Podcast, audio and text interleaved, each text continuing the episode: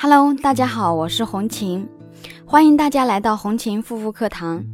今天要跟大家分享的是如何选择正确的化妆棉，让日常的护肤轻松保养又加分呢？化妆棉是涂抹化妆水的必备美容工具，也是大家必不可少的一个护肤装备之一。也有很多人会认为用化妆棉的话会增加，啊，就是我们。使用化妆水的一个用量太过于浪费，因此就不用了。其实这个想法呢是错误的。其实只要是选对了化妆棉，不仅不会说浪费化妆水，还会让护肤品起到事半功倍的效果。那如果一开始就选择了质量不佳、设计不合理的化妆棉，或者是说你的一个使用方法不正确，不仅会浪费化妆水，更有可能会损伤肌肤。那么今天呢，我要告诉大家的是，正确选择化妆棉，并且正确掌握使用方法，可以让你的保养程序变得更轻松简单，保养的效果也会加分哦。目前化妆棉的话呢，分为以下三种材质，一种是纯棉，柔度极佳，吸水性强，质量好，而且还能湿出很多片，但比较容易出现掉棉絮的情况。材质厚的话呢，会比较浪费化妆水。第二种是无纺布，最轻薄、省水、小能手，比较适合湿敷，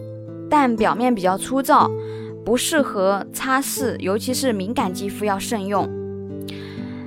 第三种呢，混合型材料，纯棉加无纺布，或者是蚕丝、人造丝，目前市面上种类最多的一种。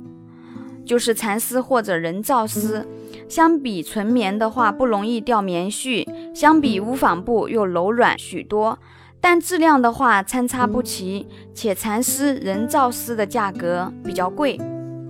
怎么选择化妆棉呢？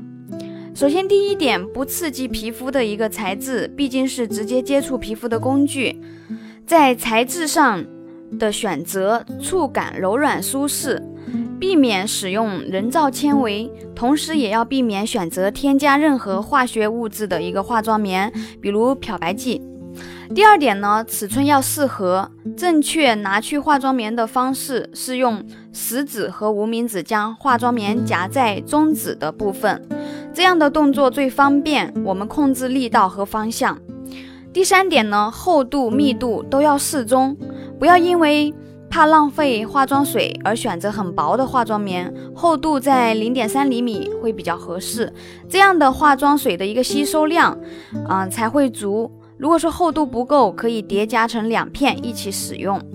而密度不够的化妆棉，在使用过程中很容易撕裂掉棉絮。检验方法的话呢，可以使用前用手轻轻的拉扯化妆棉，轻易就拉破的话，那就是密度不够了。那么化妆棉正确的一个使用方法呢？先擦拭全脸，让表皮层清润水分，再用化妆棉以逆毛孔的方式由下往上轻拍，啊，协助化妆水中的一个保湿因子百分百能够散入到我们的一个肌肤。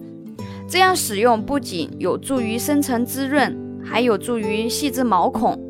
嗯，清洁。去角质专用的化妆棉可以选用纸浆纤维的一个化妆棉，但是这里要注意一点，就是敏感肌肤要慎用。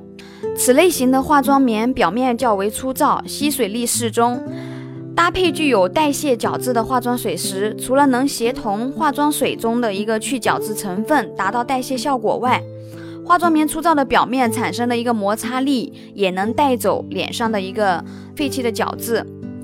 另外，擦乳液怕黏腻的话呢，可以将一元硬币大小的一个乳液挤在化妆棉上，以擦拭化妆水的方式将乳液擦在我们的皮肤上，会发现擦完后的一个肌肤非常水润有光泽。原因是因为化妆棉可以协助乳液更加均匀释放到我们肌肤的每一处，且运用到化妆棉擦拭到肌肤时，也等于是在帮我们的肌肤做一个按摩。好了，今天的分享就到这里，感谢大家的收听。